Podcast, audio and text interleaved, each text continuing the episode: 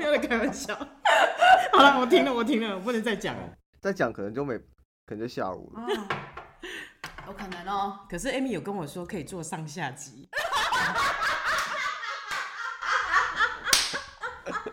呃，是，你也可以挑战上中下级。对我我有讲过这个问题。刚刚我们一笑说，那个波 现在到底现在到底有没有在录音啊？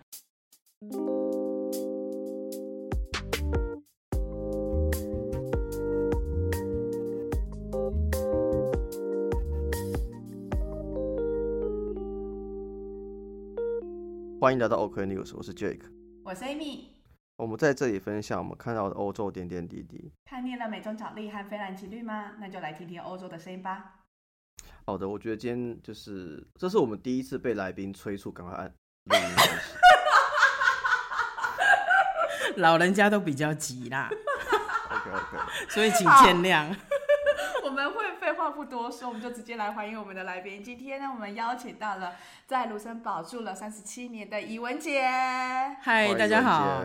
大家好，大家好。那其实第一个问题当然是最好奇，就是说，哎，怎么会在卢森堡待了三十七年？是什么原因把你带而来你自我介绍一下，这样子。好，我自我介绍一下，我是以文，呃，来这边三十七年了，那是一个很奇幻的旅程。因为我在呃二十岁的时候，我先生因为他们在，我先生是呃华呃等于移民的第二代，那他我先生是在比利比利时的布鲁塞尔出生的，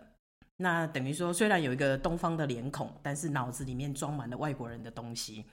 那那个就是说，呃，他们家是在布鲁塞尔起家，就是开了餐厅，然后之后呢，开了几年以后，就是转移到卢森堡来。那全盛时期大概，呃，他们的家庭大概有四到五家餐厅。哦，那你说散布在卢森堡各地，还是卢森堡、比利利时、卢森堡、比利时。然后后来我公公婆婆就中式餐厅吗？就对，就就做中式餐厅，但是就是做比较符合外国人口味的口味的中国餐厅。然后那个后来我我公公婆婆就到卢森堡来，那那个餐厅里面还有包括那个 hotel，就有几个房间的 hotel。啊，OK，那我婆婆很聪明，我婆婆呃，我公公是浙江人，我婆婆是台湾人，那也是跟我住在呃，我们不能说同一个村，但是是同一个里里面。然后呢，我婆婆有一年就发觉我老公长大啦，需要找个老婆。那其实她有百分之九十是想要找一个媳妇儿，这样子的话可以帮她，又是又又可以当老婆，又可以当工人。所以，所以我婆婆呢就跑到 帮忙在餐厅那个对帮忙对，这样就少请一个工人嘛，对不对？哈。对对对。然后呢，我婆婆就我婆婆婆婆会听吗？没关系啊，我婆婆也知道我我这一段被你发现了，原来早就被发现了。其实婆婆是最聪明的，OK。然后后来就我婆婆就跑到台湾去帮她物色，当然是透过她的弟弟先找了几个女孩子就选妃。我婆婆就来，呃，三十几年前就帮我老公要选妃，那我是其中我婆婆呃看上的就第一号人物，喜欢的第一号人物，然后就这样子去，呃，很奇怪的，很奇怪的地方是，刚刚好我婆婆就跟我的姑妈是同班同学，那已经我婆因为我婆婆在国外已经待了几十年嘛，就跟我啊，所以她其实回台湾很多不熟，所以她可能也会透过一些之前认识的同学啊什么去了对解。然后呢，那时候我刚毕业，然后刚开始工作而已，然后我就我就很好奇，因为我我老公我不是我爸爸回来就跟我说，哎，那个有个那个呃比利时的年轻人要回来娶太太，然后我、我我爸爸就拿了一张照片给我看，我老公还真的那时候是人模人样啦，穿着西装打了领带真，的，姐姐，你刚刚说的那时候人模人样，后来怎么了？照不是我说错了，我是被他的照片骗很大，OK？OK，因为 OK 因为看到本尊的时候呢，哎，奇怪，就不知道怎么讲，我也不知道怎么形容那种感觉，OK，然后后来那时候就有这个形这个就哎、那时候就有骗很大，OK？OK 然后呢，然后后来呃见到本尊的时候，我就觉得。呃，并也不会，也不是所谓的什么一见钟情或什么之类，就觉得哎、这个人好像磁场哎，对了那。所以那是你第一次出国，就是去到比利时，然后看这个人吗？没有，是他回去台湾。哦，他回他妈妈先回，我婆婆先回去台湾找了几个女孩，那我是其中，她婆我婆婆觉得可能是最适当的人选。哦然后后来呃隔了没多久，我先生就回去了，嗯，对，然后然后我就然我就见面吃饭。然后然后也没有见面吃饭呢。我我我觉得超好笑的是，那个时候在三十多年前，一般台湾人家里有喝咖啡的还算是少数啦。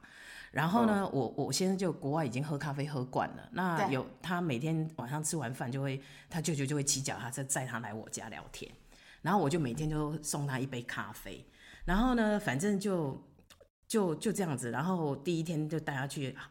好正式的地方，就故宫博物院。哦哇，外加外加那个呃那个叫什么电中影拍电影的中影，然后反正就这样出去了一天，然后花了那个是第一次的约会，第一次的约会，然后就花了很多钱，但那时候也没有感觉什么，重点是花很多钱。真的花很多钱。我就想说，我婆婆没有发现，我婆婆要是发现的话，她应该不会娶我这个媳妇儿。OK，然后呢，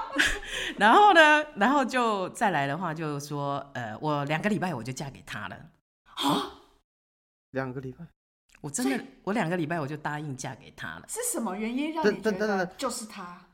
哎，这个决策的的那个时效性这么短，是当时都这样吗？还是你没有并没有，就是我，我其实是一个个性非常快的人。那我老公的个性，也就是说，我们什么事都做什么事都是手刀的快，OK。OK，然后，然后就是就是对，也不能说也快狠，但不见得是准。然后那时候我就觉得，我就因为因为年轻嘛，就一股傻劲，就觉得我其实现在想想，我我回头想想，我跟人家介绍的时候，我都说我赌很大，我那时候下的赌注非常的大。那我们家大概呃，我们大概家我们家总共连我是八个人，有七个人是反对的，对有七个人是反对的，包括我那个呃从小把我带大的奶奶，她是最反对的。然后呢，最好笑觉得你才两周而已才两个礼拜嘛，那所有人都、所有人都傻眼了，包括我的同学都都都都觉得我发生什么事情了。哦所以我老公现在，我老公现在常常开玩笑告诉人家说啊，我老婆当年就是跑路啊。其实我也没欠债，我干嘛跑路？但我后来发觉我欠的是我老公的债，OK。然后就这样就这样，我来到卢森堡，那时候我二十岁，OK，很年轻。哦哇，那呃，就像我讲的，就是说我所以等一下，嗯，这两个礼拜让你觉得好就是他了的那个关键点是什么？对，一定有什么关关键键点说就关键点就觉得说，因为我这个人就是，我就我我从小就是对人的直觉就是我觉得很准，就是说我看到你这个人，我大概就知道你大概是什么样的人。我觉得这也是、也是困扰，但也是一个好的事情。OK，所以我就我就看了一下，就觉得哎、诶他的个性跟我的个性很合。那反正我一直我从小到大就觉得我丑的非常的丑，丑的可能没有人要娶我。那好不容易有一个人要结婚了，我就想说，哎、那不错啊，那就嫁嫁看吧。OK，, 所以我爸爸很紧张，我们家人都很紧张。那我爸爸刚开始是很反对，但一直到我结婚的时候，我来卢森堡的时候，我爸爸还让我带了一张那时候的美金旅行支票，因为他觉得我在哦怕你反悔，他不是怕我反悔，他是他觉得我是，我就我把结婚当成儿戏，然后呢，他就很担心说我要去，因为那个时候的资讯还是不像那时候现在这完全对啊，三十年前三十几年三前十几年前对也没有什么电啊，也没有网络，也没有什么，而且卢森堡这地方就是那时候更不会有人知道那是就很少人去哦。但是所有人都大概都知道比利时吧，啊然后、然后然后我老公最最绝的是我老公带我到那个书呃书店里面去看那个地球仪，那地球里地球仪里面根本都找不到卢森堡这个国家，所以 然后哎，听起来很像诈骗，必须说。对，这个想想真的是像诈骗一样，真的诈第第人生赌一次就被诈骗，然后就反正就这样子，然后就来到卢森堡，就开始我呃奇妙的旅程。是哦，很酷哎，对你们来讲可能很酷，可是对我来讲赌很大，赌很大。对，嗯。那你那时候来到比利时，那是在卢森堡，呃，第一呃一一降落就卢森堡哎，呃，对，一进来就到卢森堡。那你记得你刚下来的第一个感受吗？就是对，第第一个感受，对我来讲，因为我是一个好奇宝宝，所以我对什么事情都很好奇。那对我来讲，哦，我终于找到一一个一一个世界，是让我有好多东西要去，等于说我要去探索的。所以我是好奇，但一是个冒险，但是呢，我要离开台湾的时候，我们家的人在桃园机场哭得稀里哗啦的，只有我是最高兴的，我不知道为什么。然后呢，然后那个，然后我姐姐还交代我说，因为我大姐从小也很疼我，就像妈妈一样，她她大我十几岁，然后她就说，她就说，哎、你什么都不要记得，但是从机场到他们家的这一段路，你一定要记得。OK，再三的提醒。所以我现在的脑子里，我永远记得我当初第一天到的，记得那个有一个叫 Texaco 的那个加油站，哦那个点，我到现在都永远不会忘记。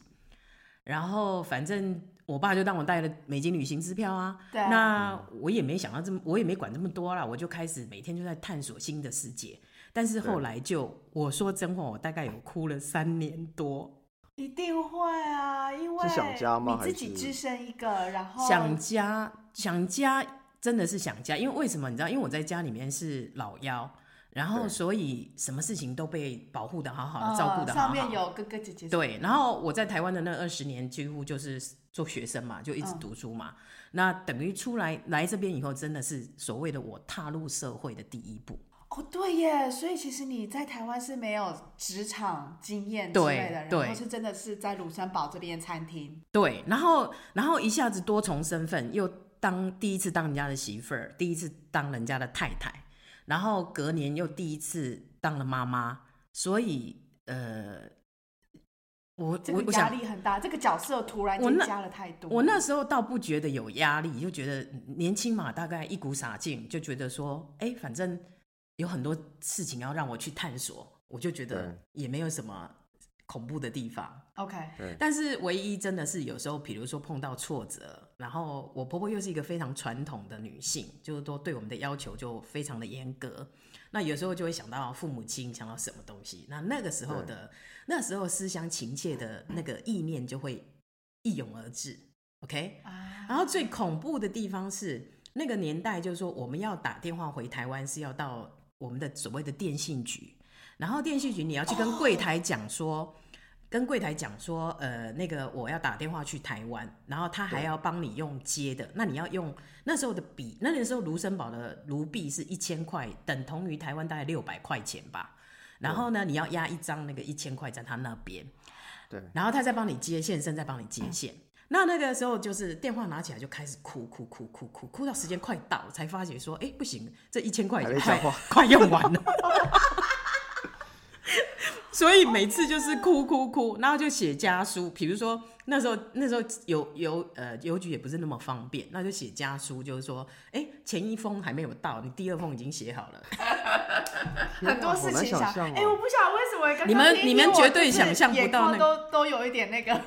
就完全可以感受那时候的困难。我有有点画面是很像是我呃当兵第一次打电话回家的感觉，因为你刚刚说完全到一个陌生的地方、新的身份，然后新的环境什么的。那因为当兵的话，因为男生要当兵嘛，你要被送去一个地方，就是叫什么新训。对，那你可能前两周、一周还两周都是你无法跟外界取得联系的，然后你也是有嗯新的身份，嗯然后就像你说会有新的工作，我们就要被赋予其他的军队的工作之类，然后都没有跟家人联系过，所以我们也是排队打电话，然后刚插卡下去，就你会就会会有点想落泪的感觉，但是鼻子酸酸的这样。对对对，但我还好，但是我看到很多人就是就是有哭这样子，但是那你是不是因为因为男儿有泪不轻弹那句话，所以你忍住了？也没有，因为后因为后面排队很凶，他说哎、快一点，快一点。我是没有人排队，所以我慢慢的哭，哭到我发觉，哎、不行，那一千块快用完了，所以所以我就赶快回过头来，赶快讲。讲但是讲但是拿起来电话拿起来又是哭，因为为什么我一直哭，就是因为当初我其实我爸妈妈都不太赞成，就是说嫁那么远，然后我哥还跟我讲一句说，你是怕嫁不出去嘛？OK，嗯，那那那来到那个，然后然后我就我就跟我妈说，我妈说，那既然你那么想去的话，那你跟你爸爸说，以后有什么苦你自己扛哦，OK？、所以就是因为这个点，我有什么苦，我也必须要自己扛，我不能让家里，我不能让家里担担心，对不对？嗯所以呃，反正反正就反正就这样过来了啦。现在想想是一种甜蜜啊，就觉得说，哎、至少你你熬过，你熬过来了。很不简单呢，能够熬过那段时间。你说前三年吗？前、呃没有啦，前三年是哭嘛。我说哦前三年就是哭哭哭哭哭啊，对生小孩也哭，呃，被婆婆欺负也哭，被老公气也哭，反正就是哭点很低，反正就是哭哭哭哭哭，就每天哭，就这样。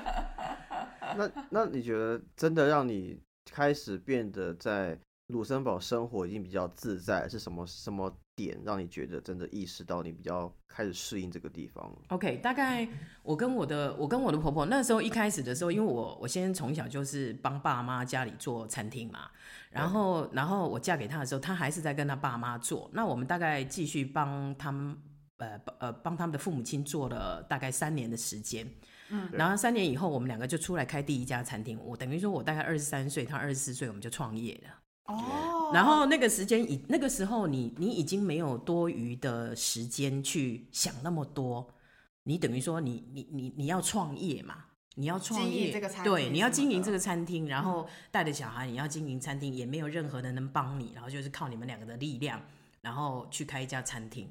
还好是我先生从小就是等于说在餐厅里面长大，对，所以所以有这个优势，所以有这个优势。那后来我们两个就开始就开始那种，反正就是开餐厅的日子啦，然后带着小孩就这样子。那当然是当然是很辛苦很辛苦。我记得我们我从头我头我从头到尾大概开了二十四年的餐厅，二十三四年的餐厅，大概有十八年的时间是三百六十五天没有、没有停止过。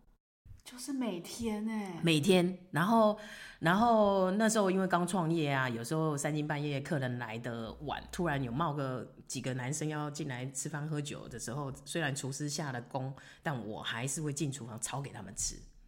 因为我那时候就觉得说钱很重要啊，因为我花那么多钱去开了一家餐厅，对我来讲，只要有客人上只要有客人上门来者是客嘛，都就都收嘛。然后就一直大概开了有十八年的时间，我们从来没有去度过假，然后就是用台湾人的那种工作模式，就一直做，一直做，一直做。然后那个到了有一天，我女儿跟我说：“妈妈，我这么大了，我没有看过海哎。” OK，那这一句话哦就、对，因为卢森堡的确没有 对然后，可是卢森堡的小孩子大概一年有好多假，你也知道，有有万圣节的假，有 g a n a v a 的假，有什么复活节的假，有暑假、寒假。那小孩子跟着我就变得说，好像什么假都没有。那我自己觉得，我突然觉得很自责。所以在十八年后的第一年，我们就呃休息了大概有一个礼拜到两个礼拜的时间，我们就去了一趟希腊的海边。OK，第一次我我也是我第一次去希腊，也是小朋友第一次去希腊的海边，所以那是我们第一次那个。后来我才发觉啊，原来生活可以这样过啊哦。从那时候开始，我们才休息，然后才每个礼拜有休息，就这样子。哦，很酷哎。你一直说很酷，可是我就觉得这就是我我遇到的，没有，因为呢，你想想看哦，从一开始你完全人生地不熟，然后而且你过去也不是做餐厅的，对然后的瞬间变成是你必须要好好的经营下去，然后去想说怎么样能够让这个餐厅继续的活下去，这样子。对然后甚至是说，在一个人生地不熟的地方，可能你老公比较熟啦，就是在这个地方，然后语言啊，或者说呃餐厅的营运之类的，可是对你而言是我们完全完全不了解的状况，然后必须踏进到这个领域里面。可是我就觉得我应该是一个很认命的人啊，因为我觉得环境会改变一个人嘛。我今天为什么会呃变得更独立、更什么？其实要感谢的是我的父母跟我的婆婆，OK，因为因为他们就是呃放任我去做我想做的事情，然后就是说呃开餐厅，我就我跟我先生是一都非有非常有责任的人。那我们两个其实人缘还不差啦。然后就说，呃，一路走来也很多客人一直很支持我们。然后就像有时候客人来，他其实来的感觉就不是说他今天是一定要来吃饭，他实际上就是要来跟你聊天。然后到后来就变成说，好像客人变成家人家人的感觉，朋友家人的感觉，就这样子。啊，哎，那当时候你们在经营餐厅，你们有招聘一些员工或什么的吗？员工最主要是因为我先生，我我我公公是浙江人嘛，那有一些他浙江那边的亲戚，一开始是我公的我公公的一些亲戚亲戚，然后出来帮我们做。然后其实我一直很，其实我最幸运的一件事情是，呃，我的大师傅他从第一天帮我做到我餐厅结束的那一天，哦，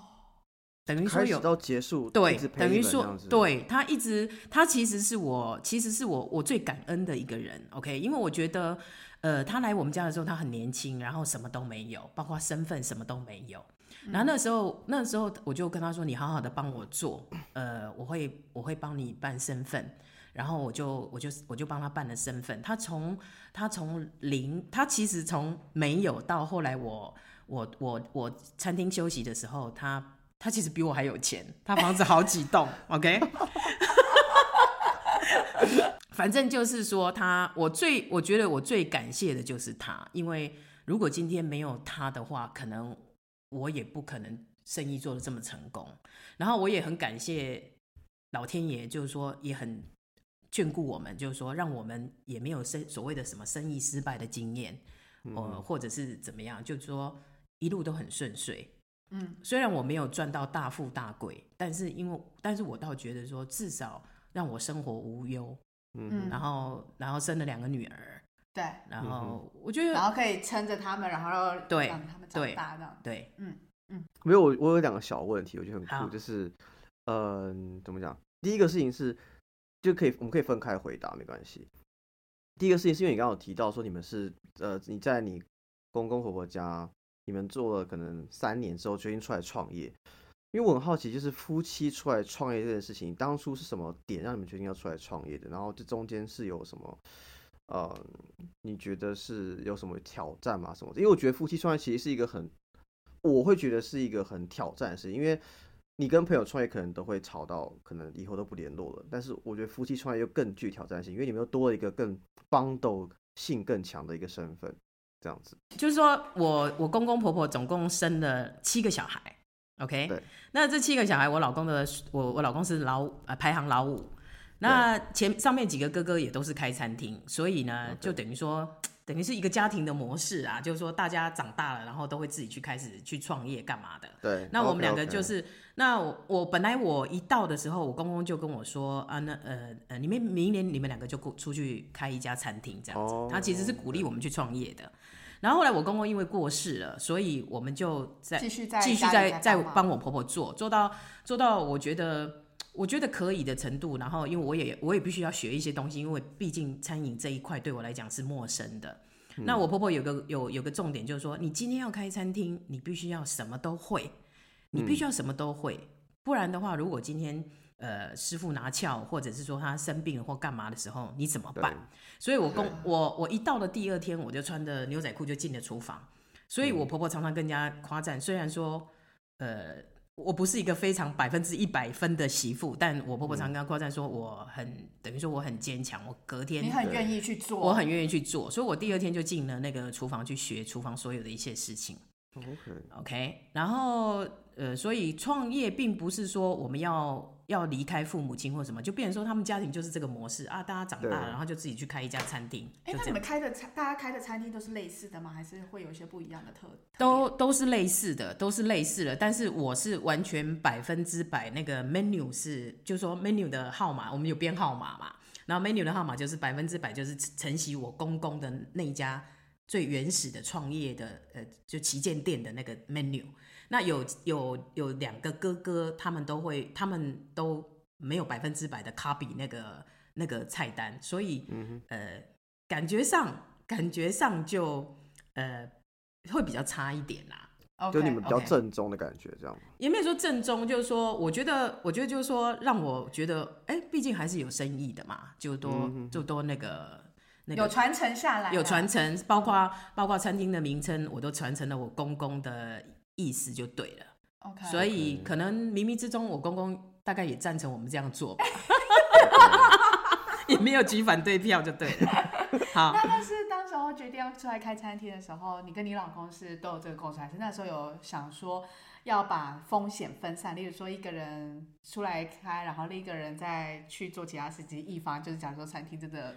没有开成功那样子。嗯，其实完全没有，没有想那么多，因为毕竟。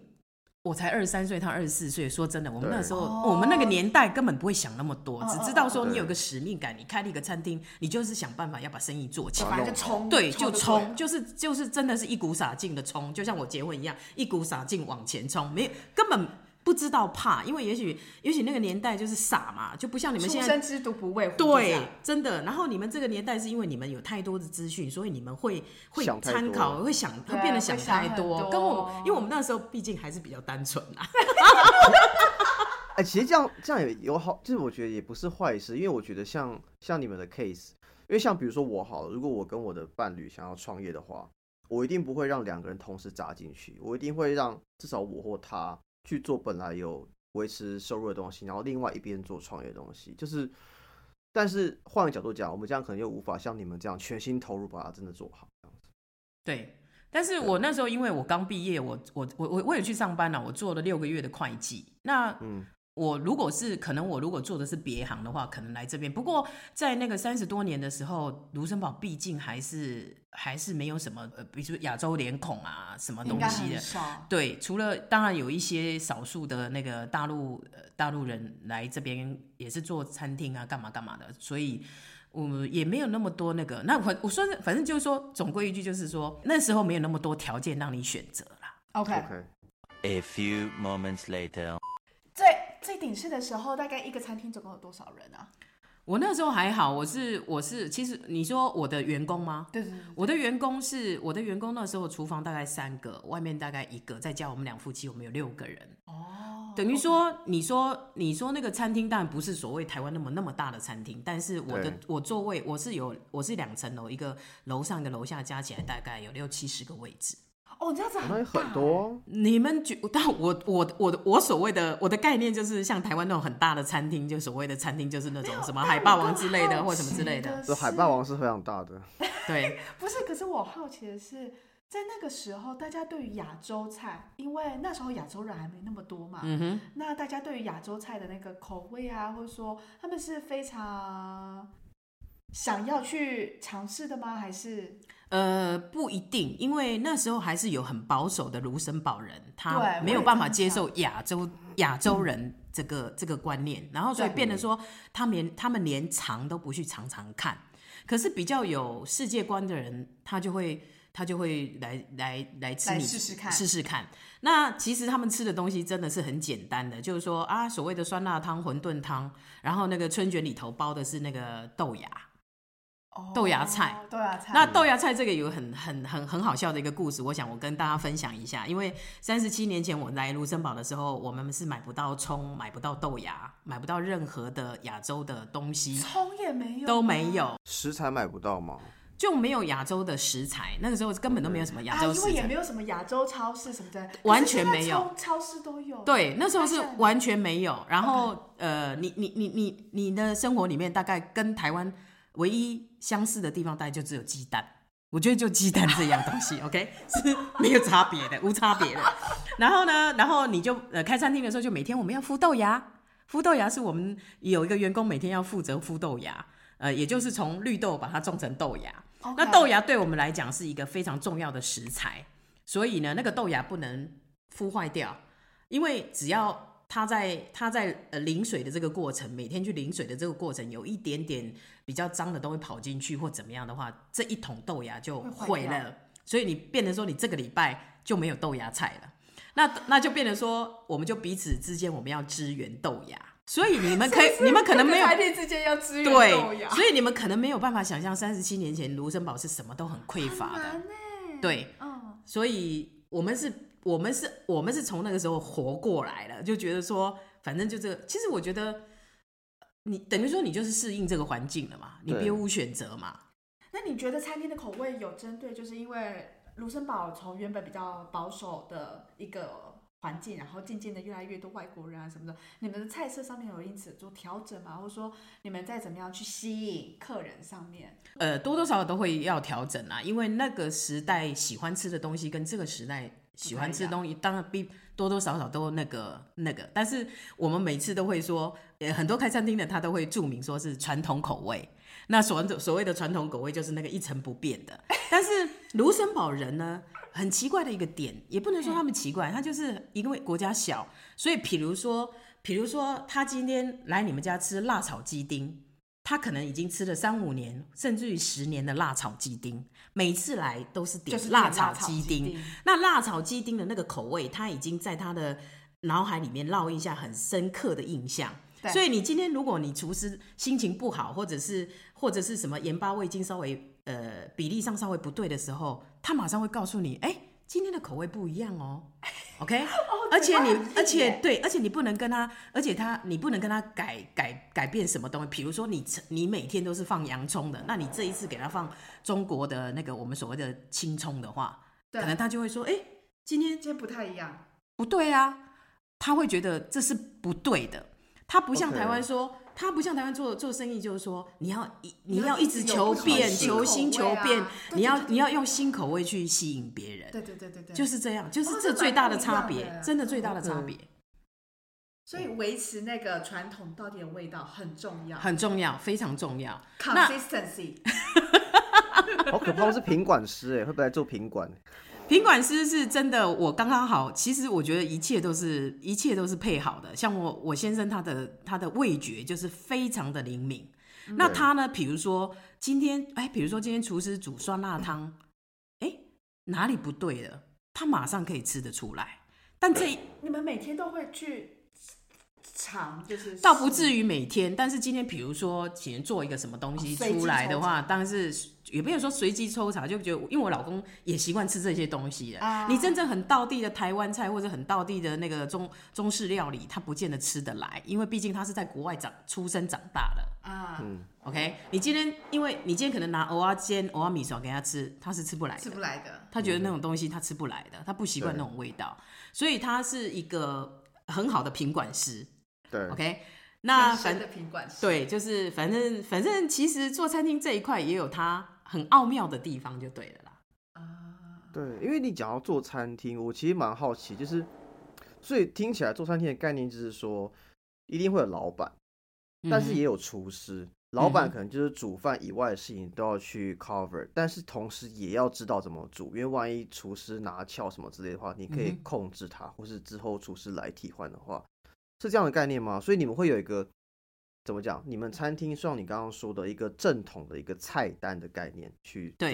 对比例上啊，商业机密，对，也不是所谓的商业机密，就是说，呃，你你你开餐厅最主要是品管这个部分嘛。OK，你每次出来的东西一定是要差不多的嘛。你说百分之一百一样是不可能啦。不然如果有客人今天来，然后那个品质很差，那客人再也不会来，然后那个名声什么的是会影响。对，所以我公公跟我婆婆当时很坚持说，呃，我们两个人一定要有一个人懂得内场，有个懂得外场。因为我现在一直在做外场，因为我现在算口才还不错，所以他一直在做外场。那我就是去厨房里面去去了解这所有的一所有的部分。所以我们家大概。呃，大概东西从头怎么样，所有的 SOP 或者是说所谓的配料什么东西，我是我是知道的，但实际上我我很少进厨房，因为毕竟我有个好厨师嘛，然后有一票工人嘛，对。然后除非真的说啊，厨师今天说他真的要请病假，他真的请病假或怎么什么忙不过来，但是通常生意好的时候，我随时要进去支援的，嗯。对。我是要进去支援的那个人，而不是我先生。，OK，因为你是负责内场的，哎、我觉得你们这样搭配是对的，就是一个是 hold 外场，一个 hold 内场这样。这个大概就是因为我公公婆婆的呃做开餐厅的经验嘛，所以对当初 为什么我婆婆要帮我老公娶老婆的时候，还算还算计到说，哎，这个还是可以当工人的，买一送一的的概念呐、婆婆精明，看很远，婆婆看很远。对啦，马上这就是算到这了这这这这就是他就是娶这讲句难听，我们就是来当台佣嘛。而且而且我婆婆还很传统啊，要传宗接代呢。可是那个年代是不是都这样子？对她就是一心，她就是一心一意，就因为婆婆自己生了七个人啊，我我七个小孩，啊我就觉得说，哎、我说。我心想说，你那么忙，你怎么还有时间生小孩？我生一个，我生完我大女儿以后，就宣布说我再也不生了。OK，我就说根本怎后来跑出一个的原因，是因为我觉得我我我大女儿好可怜哦，她她每次都一个人，那我又那么忙，都没有人陪她，我希望她有个伴，所以我我两个女儿之之间差了五岁。哎、我想要回到就是有关生活的部分，好，就是你刚刚有说，其实一开始的时候你都会打电话回家什么的，那